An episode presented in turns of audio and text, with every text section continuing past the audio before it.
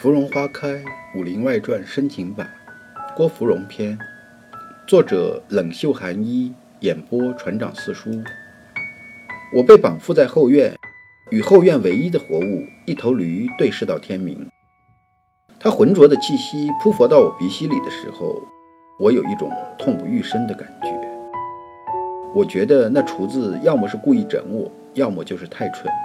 不过，我觉得第二种的可能性比较大。当曙光出现，我清晰地听到了大堂里的打斗声。很快，那白衣的跑堂男子来到我的面前，把我带到了大堂。果然是小青，她已经挟持住了女掌柜，看上去很有一种女侠的架势，比我显得有气势。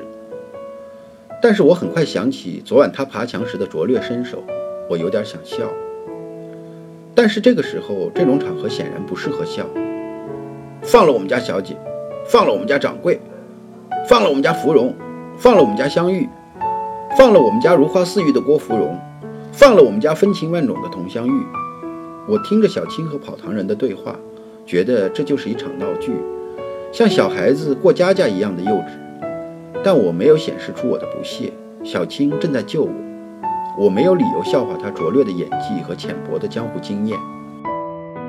胖厨子捂着脸在旁搭腔：“先放了我们家掌柜的。”小青怒喝：“为什么？”胖厨子搞笑地说：“女士优先。”我知道，如果方便，小青一定会一剑刺死他。那女掌柜突然不知道哪根神经搭错了，竟然不同意同时放人，还惊恐地对跑堂人说：“这可是雌雄双煞。”这是他们第二次说到雌雄双煞。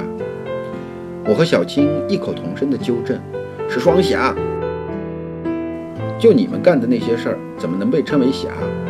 他们也异口同声：“我们怎么了？”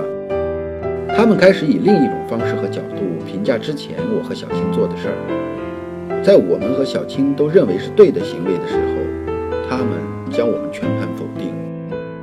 十八里铺的薛神医多好的一个人啊！那天正为小米拔火罐。你们却将人家暴打一顿，还有西凉河的葛三叔，好心渡人过河，也被你们打得半死，从此再也不肯免费渡人。客栈门口突然出现了那个十八里铺的肥乞丐，他一看到我们，竟然高声尖叫道：“雌雄双煞落网了！”一脸报仇雪恨有望的快意。我忽然不明白，江湖到底是什么样子。为什么我看到的世界和别人看到的世界不一样？我明明是在救人，却又为什么变成了害人？我想要做一个女侠，却怎么变成了一个恶棍？客栈的女掌柜问我：“你为什么要离开家出来？”我说：“我想要成为一个女侠，行侠仗义，替天行道。”女掌柜又问我：“你觉得什么才是侠？”他说话的时候，双目有神，深沉而大气，特别像我娘。他说：“侠就是一个被人夹道欢迎的人。”我不知道他说的对不对，但是我却很想相信他。我留在了同福客栈，我想要找到那个答案：到底什么是江湖？它在哪里？是何种形状？还有，我要如何才能走进它？重要的是，我还欠佟湘玉二十四两银子。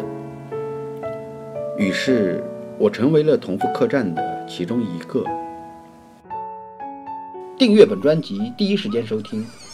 喜欢请订阅转发，船长四叔抱拳拱手。